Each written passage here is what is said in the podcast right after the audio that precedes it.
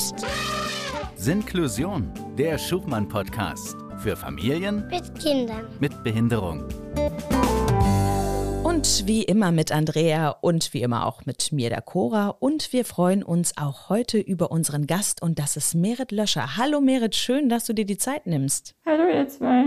Wir widmen uns im Schuchmann-Podcast ja immer einer ganz, ganz konkreten Frage und die ist dieses Mal, wie lebt es sich mit SMA? Merit, du hast selbst SMA. Erklär uns doch einmal bitte, was ist denn das für eine Krankheit? Vielleicht auch einmal den vollen Namen, den kriege ich nämlich nicht hin. Also der volle Name ist spinale Muskelatrophie. Ähm, das ist ein, eine gendefekte neurobiologische Erkrankung.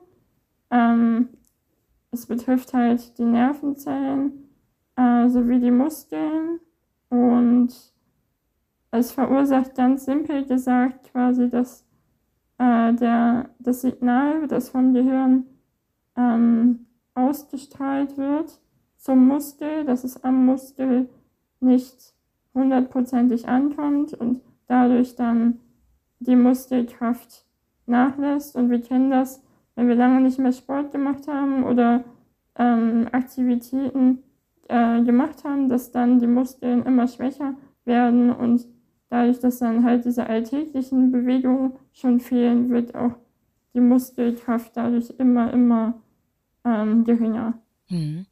Und du hast mir auch im Vorgespräch erzählt, du hast SMA Typ 2. Es gibt vier verschiedene Typen. Ähm, Andrea hat da, glaube ich, auch so ein bisschen einen Überblick. Andrea, kannst du einmal erzählen, was, was für Typen sind das? Also ich habe bestimmt nicht so einen guten Überblick wie Merit, aber ich habe so einen ein einfaches Verständnis dafür, Merit. Und wenn ich Quatsch erzähle, dann machst du das richtig. Ja, ne?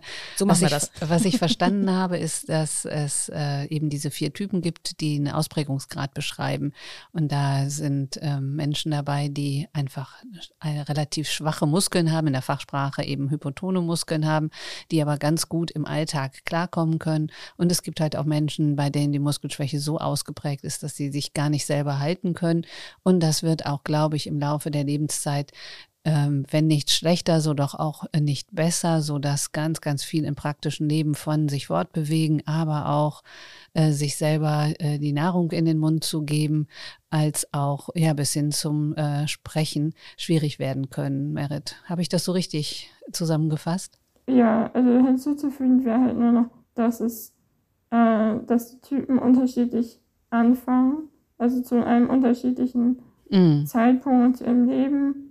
Ne? Also ähm, der Typ 1 fängt halt schon direkt ab der Geburt oder schon vor der Geburt an und Typ 4 im Erwachsenenalter, so bis 35 Jahren sagt man da. Ja, Und wann hast du deine Diagnose bekommen? genau. Ich habe nochmal in den Unterlagen nachgeschaut und meine Mutter gefragt.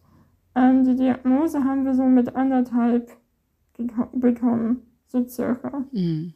Aber haben deine Eltern denn irgendetwas bemerkt und sind dann zum Arzt gegangen? Weißt du, wie das dazu gekommen ist? Mit sieben Monaten ist meine Mutter zum ersten Mal deswegen zum Arzt gegangen, weil ich habe als Kind, das erzählt sie immer sehr, sehr häufig, sehr gerne Schubladen aufgemacht. Ähm, also, ne, ich habe dann nach denen gegriffen und daran gezogen und weil ich halt einfach neugierig war und irgendwann ging das nicht mehr. Also ich habe dann danach gegriffen und hatte halt nicht mehr die Kraft, diese Schublade zu ziehen und dann in den nächsten Monaten kommt ja auch immer der Zeitpunkt, wo sich Kinder alleine aufrichten, ähm, wo sie anfangen, irgendwann zu krabbeln, sich irgendwo hochzuziehen. Das habe ich halt alles irgendwann nicht mehr gemacht. Und ähm, deswegen haben wir dann irgendwann eine Diagnose bekommen. Du hast ja eben schon so ein bisschen angedeutet, dass es ganz besonders wichtig ist, dann auch regelmäßig den Muskel zu trainieren, gerade damit man noch einiges ähm, kann und ähm, ja eben in die Richtung dann stark bleibt.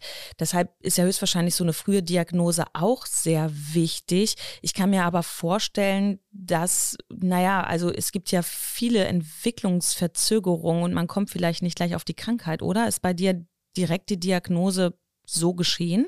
Also es war auf jeden Fall ein längerer Prozess. Man ging früher zu sehr vielen verschiedenen Ärzten ähm, die dann unterschiedliche Diagnosen gehabt haben. Ne? Also es fing an mit, ja, braucht einfach nur ein bisschen länger, keine Lust oder ähm, verkrampft, irgendwie sowas. Also erstmal ein bisschen Physiotherapie, das wird schon und dann ging es halt nicht mehr, also es wird, wurde nicht mehr besser. Und dann wurde halt gesagt, ja, gehen Sie mal dahin, gehen Sie mal dahin. Ja, also man wurde ein bisschen rumgereicht. Wie ist es heute bei dir? Wie eingeschränkt bist du? Kannst du uns ein bisschen von dir erzählen? Ja, also ich habe ich hab eine Assistenz im besten Fall, ähm, die mir dann hilft oder meine, halt meine Familie hilft mir auch sehr viel. So bei den alltäglichen Dingen. Ähm, naja, früh aufstehen, man kann sich nicht alleine anziehen, nicht alleine fertig machen. Das muss halt alles für einen gemacht werden. Also in meinem Fall, ähm, ja, Schulbegleitung steht an, ähm, ja, Essenszufuhr, ähm, Trinken, halt einfach diese ganzen alltäglichen Dinge, die man macht, müssen alle unterstützt werden. Also jede kleinste Sache muss begleitet werden. Es gibt sehr, sehr wenige Tätigkeiten, die ich noch sehr alleine mache, also sehr eigenständig machen kann. Mhm. Ähm, ja. Merit, ähm, für mich ist äh, diese Entwicklung, die es bei der SMA gibt, äh, dass äh, Medikamente entwickelt wurden in den letzten Jahren, die den Zustand tatsächlich erleichtern können, äh, so faszinierend. Das ist in den ganzen langen Jahren, in denen ich in diesem Bereich arbeite, das erste Mal, dass ich mitbekommen habe, dass es tatsächlich bei so einer so schweren Erkrankung ein Medikament gibt, was die äh, Erkrankung zum Stoppen bringen kann und ähm, ja auch vielleicht ein bisschen äh, zum zum äh, Besserwerden, zum Genesen beitragen kann. Und das finde ich so spannend, dass du über deine Erfahrung berichten kannst, wie das für dich ist mit diesem Medikament. Magst du dazu was sagen? 2018 habe ich mit der ähm, Sehengabe angefangen.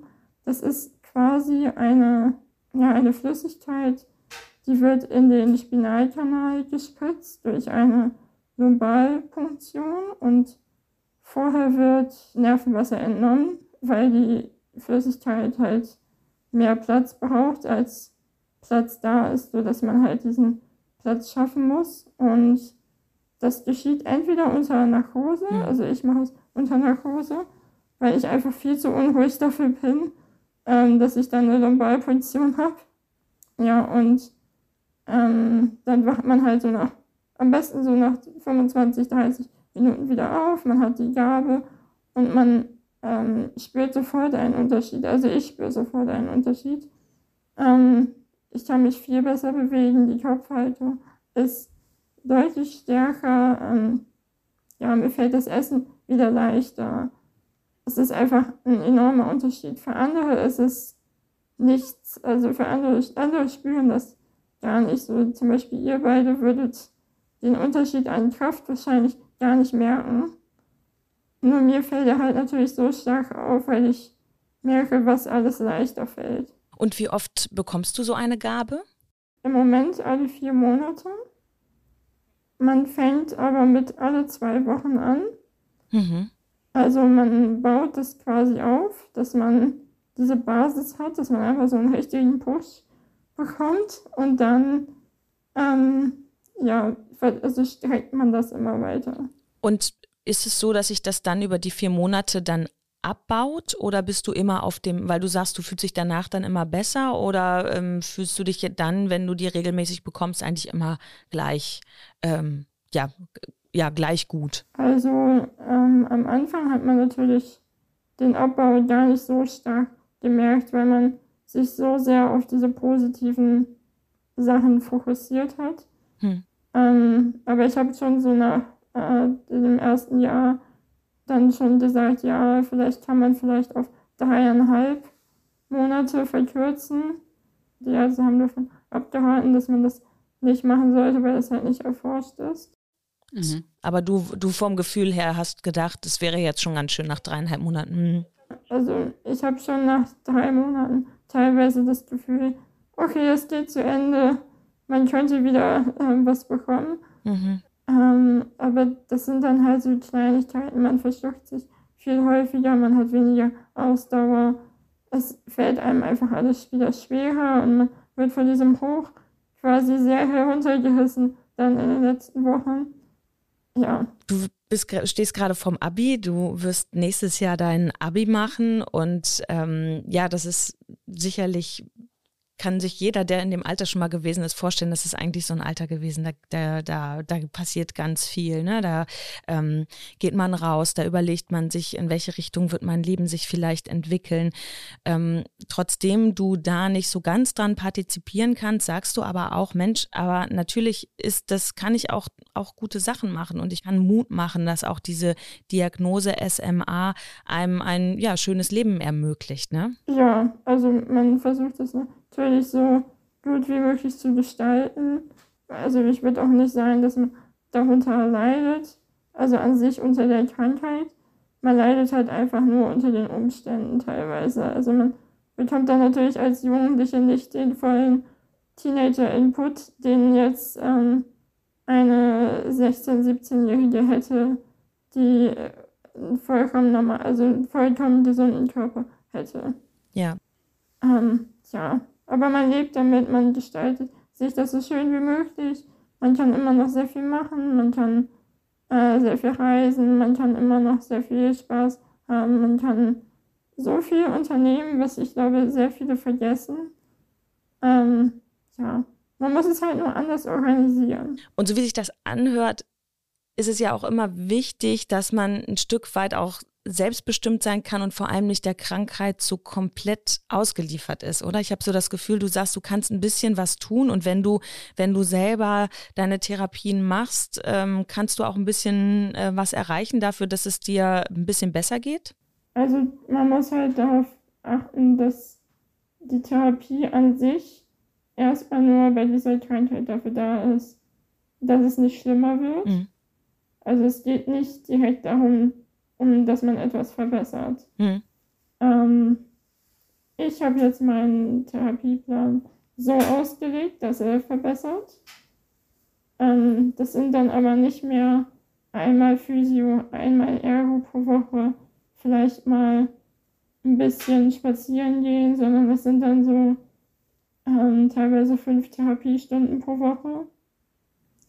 Ähm, das macht natürlich auch nicht jeder so ganz freiwillig mit. Ne? Manche Kinder sind zufrieden, wenn sie zweimal die Woche hingehen dann, und die Eltern sind dann auch, ja, es wird nicht schlimmer, es bleibt alles so, wie es ist. Das ist gut.